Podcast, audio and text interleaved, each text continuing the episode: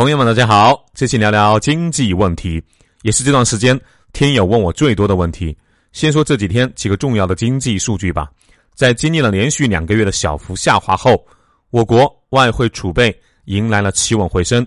十一月七号，国家外汇管理局统计数据显示，截止十月末，我国外汇储备规模为三万零五百二十四亿美元，较九月末上升了两百三十五亿美元，升幅为百分之零点七七。据央视海关总署七号公布的数据，今年前十个月。我国外贸进出口总值三十四点六二万亿元，同比增长了百分之九点五，外贸继续保持平稳运行。其中出口为十九点七一万亿元，同比增长百分之十三；进口十四点九一万亿元，同比增长百分之五点二。其中一般贸易进出口二十二点零九万亿元，同比增长百分之十三点三，占我国外贸进出口总值的百分之六十三点八。比去年同期提升了两点一个百分点。十一月十号，也就是前天，还有一组重要的经济数据：二零二二年十月，社会融资规模增量为九千零七十九亿元，比上年同期少七千零九十七亿元。其中，对实体经济发放的人民币贷款增加四千四百三十亿元，同比少增三千三百二十亿元。对实体经济发放的外币贷款折合人民币减少七百二十四亿元，同比多减了六百九十亿元。另外，再补充一个消息：据多家房产经纪平台线上展示的数据，多个城市的二手房挂牌数量有所增多。北京二手房挂牌数量突破十万套关口，成都、重庆、南京、苏州等地更是多达十几万套。向二十万套挺进，二手房挂牌数量是市场上较为关注的数据。它的增多或减少被看作是有房一族对楼市前景的态度。之前都说啊，三驾马车拉动我国的经济发展，投资、消费和出口。从现在的数据上看，三驾马车里投资和消费因为负债过高，拉动能力已经大大减弱。对了，这里说一下啊，之前。群里有听友问：买房算是消费还是投资？如果把房子算在消费里啊，我们的经济增长其实和发达经济体一样，都是消费拉动的。而且呢，消费的拉动比可能比多数发达国家还要高。但就我所知，买房和买车不一样，不能算是消费，而算是投资。宏观经济学中啊，投资作为 GDP 的组成部分，是指对未来生产更多的物品和劳务的物品的购买。买房行为更多的是将自己的流动性资产转化为固定资产，因而购房算是投资而不是消费行为。我们每次都说投资拉动经济增长，总会想到政府投资修高铁、马路、创造就业、拉动经济增长。其实这二十多年的整个投资盘里面，不应该说是在整个的经济增长盘里面。最大的拉动因素就是房地产投资拉动的。现在各地屡创新高的二手房挂牌数量和法拍房数量，都告诉我们最大的那个火车头停工了。外贸是三驾马车里面相对而言比较稳的。同时，由于全球大多数国家的经济也在经历衰退的周期，后面几年的外贸增长也不要太过乐观。我们现在的情况。和日本九现在中后期的情况有几分类似，宽松的货币政策，你简单理解为是银行降息啊，刺激贷款，这个效果已经开始减弱了。以前吃半片蓝色的药丸就坚挺的不得了，现在吃半瓶子也就那样了。当年的日本也是出现了类似的情况，这个问题困扰了日本很久。那为什么其他国家搞货币宽松，经济马上就有大的起色，而日本经济？依然是不温不火，其中最主要的原因就是借款人消失了。也就是说，不管你日本央行如何放水，如何降低贷款的利息，由于大家对未来的预期不是很乐观，个人不敢消费，多数人时时捂住了口袋，企业不敢扩张，纷纷减岗裁员，一副过冬的样子。那大量的货币只能在银行系统里空转。日本当年的借款人消失，主要有两个原因。一个是资产泡沫破裂后资产负债表衰退，资不抵债，企业经营追求由利润最大化转化为负债最小化；另一个呢是日本步入工业化后期，国内劳动等生产要素成本过高，造成产业链自然的一个外移，投资出海等现象，加上本土消费的萎缩，日本国内的投资机会越来越少，对。日元的借贷需求也就越来越少，后来甚至出现了一些奇葩的现象，很值得一聊啊。由于日本的个人和做实业的这个企业啊不愿意贷款，日本最后的贷款人变成了日本政府和一些利用低息套利的机构。由于贷款利率极低，那接近于零，这些机构呢几乎以零成本借出日元后，在外汇市场上兑换美元投资海外。或者干脆存到美国的银行赚取利率赚钱之后，趁着美元汇率的走高反复操作。后来有些机构更聪明，日本泡沫破裂之后，实行低利率政策以刺激经济的发展。那日本和泰国货币之间存在着巨大的利率差，这一顺额或者说这一差额最高的时候达到百分之八，那巨大的利息差吸引了大量的投资交易。通过从日本以低利率贷款为自己融资，然后呢到泰国换成泰铢存起来，你存三个月啊，存半年，比日本要多赚百分之五到百分之六。做实业投资，在交完税后的资本收益也就这个数了。因此啊，大量的从日本这边贷款出来的钱，为追逐高收益，通过利差交易就涌入了泰国和东南亚的几个国家，什么马来西亚、菲律宾和印度尼西亚。因为这些国家的汇率基本上都是盯住美元的，所以当时的汇率波动比较小。从日元出来的贷款就敢于在以泰国为首的东南亚做短期的热钱投资，这也是九八年亚洲金融危机的一条暗线。在金融危机前，日元、美元、泰铢之间存在着比较稳定的关系。一方面，日元对美元是升值的，美国的利率要高于日本的利率，美元和日元之间可以通过。利差交易获利，同时日元升值还可以为投机者带来额外的汇兑收益。一九八五年到一九九五年，日元汇率达到了顶峰，日元强势，东亚国家可以两面收益。一方面承接日本的资本转移，另一方面来自日本大量的资本流动，这为后来东南亚的经济危机埋下了伏笔。当然，这是另外一个故事了。以后可以专门做一期来聊。我们今天主要是想借日本这个样本，给当下的我们做一些参考。日本经济泡沫破灭后啊，日本用实践验证了，仅仅靠降息，也就是宽松货币，它刺激不了市场。凯恩斯那一套不是万能的，因为降息刺激信贷走高需要三个环节，且缺一不可，分别是货币政策保证流通性。融资渠道，也就是供给啊，要顺畅，还需要融资的主体。说白话就是，你需要有最后的贷款人啊。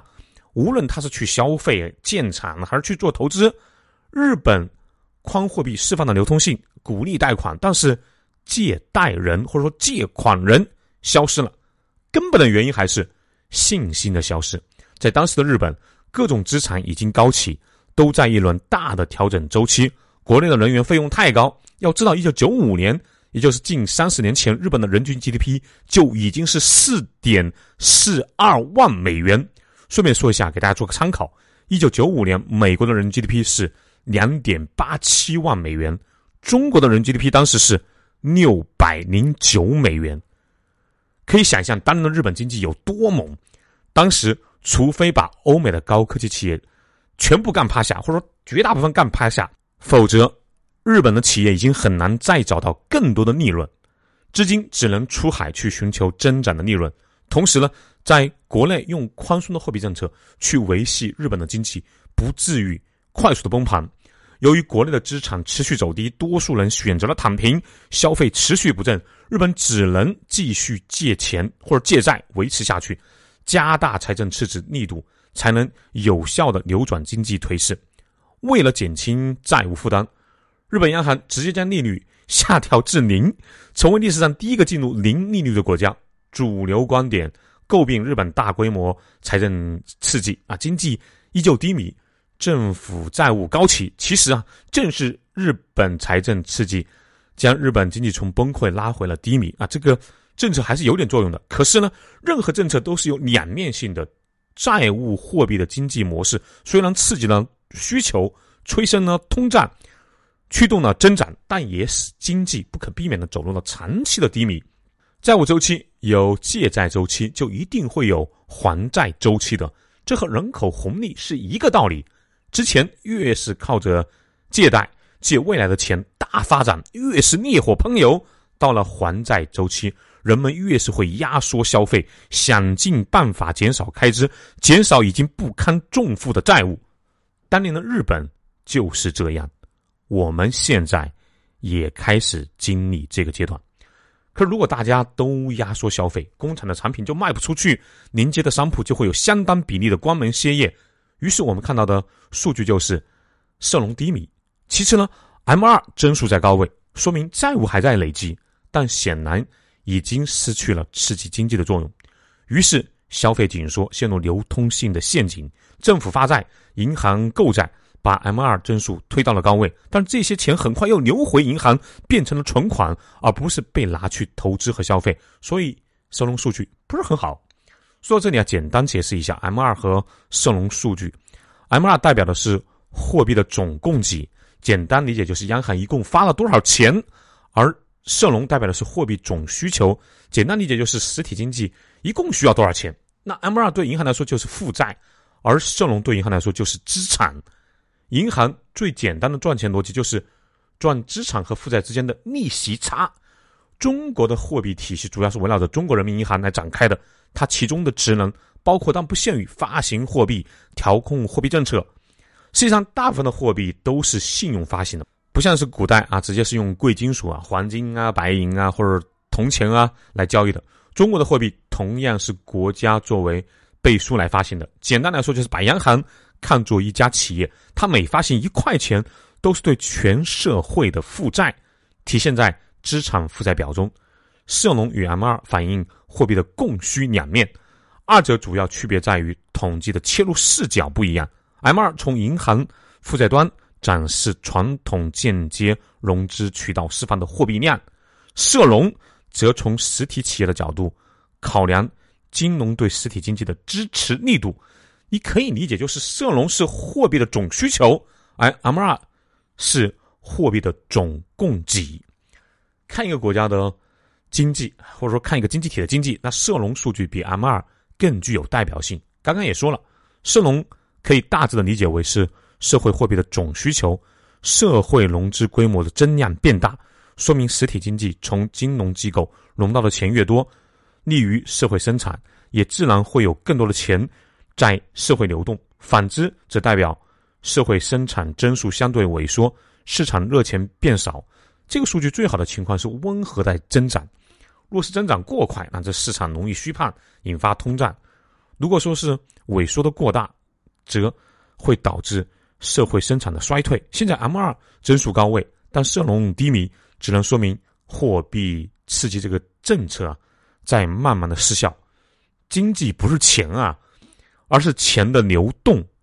经济的本质是交易，一个国家的经济是由无数个交易构成的。如何判断这台经济体啊，或者经济这个机器是健康的呢？就是交易越频繁、越流畅、摩擦越小，经济这个机器就越健康。交易频繁就意味着人们的需求在被充分的满足，也意味着生产在增加、在创新。也可以从货币这个角度去看，货币是交易的媒介，货币流通的速度越快，就说明经济越繁荣。好，我们说了这么多啊，我们把目光再投回日本。关于经济，我们很爱聊投资、消费、出口。经济学了解更深入一点的会聊什么 M 一、M 二、社融。可是不要忘了，经济还有个更根本的因素。人口，尤其是十五到六十四岁这一段劳动人口的数量。日本十五到六十四岁的劳动力顶峰是在一九九零年，中国是二零一五年，印度按现在数据推测是二零四零年。具体的大家可以看一下中间的图片。日本股市一九九零年初开始崩盘，凡是两年后崩盘，汇率之后一直保持相对的稳定。那股市和房市崩盘的直接原因是政府连续快速加息，先股市到顶，利率到顶，房价到顶。日本政府当年选择主动刺破泡沫，汇率在一九九零年后保持相对的稳定，说明政府保住了汇率，代价可能是让房价下跌，套牢了中产，他们没钱换汇了。中国现在的股市、楼市、汇市，股市是二零一五年开始下跌的，房子有两个高点，二零一七年和二零二零年，日本。股市、房市崩盘时，基本上和劳动人口的峰值一致。中国股市二零一五年下行，包括现在的楼市也和人口规律一致。我在之前的节目里聊过，很多人一说人口就想到了卷，可是不要忘了，人类社会当然也包括经济啊，就是在人口之上的，因为只有劳动人口足够大，分工合作才能够越细，创新才能越多。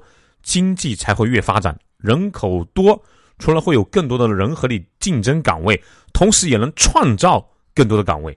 这一块我会在新节目里单开一期来细聊，欢迎大家加我的微信号幺三五二二九七八五四五幺三五二二九七八五四五观看新节目。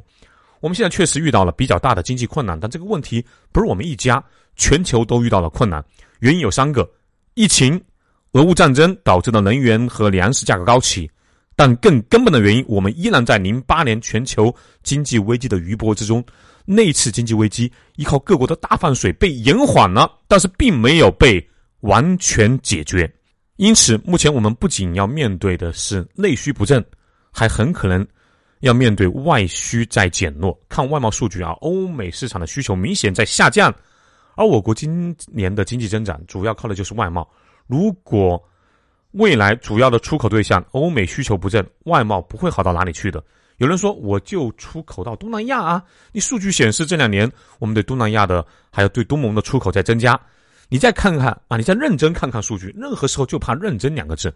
我们这两年对东盟出口最多的就是设备，而对东盟的设备出口越多，未来对欧美的成品出口就会越少。东盟。用设备建立的生产线，迟早会回来抢我们的生意的。最后啊，聊两句楼市，人性很有意思啊。前两年楼市过了的时候，不少人加码投机。我记得前年还有去年年初，有好几个听友加我的微信号，就是专门来反驳我的楼市大顶预判的。有的甚至说要和我赌十万块钱，说楼市还会涨十年。还有斩钉截铁说北京的房价会涨到八十万一平的。现在转冷的时候又。都想抢跑，还尽量不让别人知道自己在抢跑。我看啊，有群里的群友就在聊自己偷偷把房子挂了，也不想让其他的人知道，只想尽快卖掉，免得大家都挂房啊，那价格就会更低嘛。有人说疫情结束就好了，其实没有那么简单。一个人口负增长的国家，尤其是劳动人口触顶的国家，按历史经验来看，通缩一般要持续很久很久。当然，我相信历史经验永远对我们中国无效。结合这两天看到的全球人口即将超过八十亿的新闻，真的是感触颇多。一个最爱生孩子，人口在上千年的时光里占全球人口百分之二十五左右，甚至一度达到百分之三十的国家，现在却不愿意生孩子了。是我们变聪明了，还是变聪明了呢？好。更多的啊，在新节目里聊吧。大家可以加我的微信号幺三五二二九七八五四五，以便第一时间观看到新节目。另外，欢迎大家关注“苏胖带你看世界”，打 call 留言和转发节目。下期见。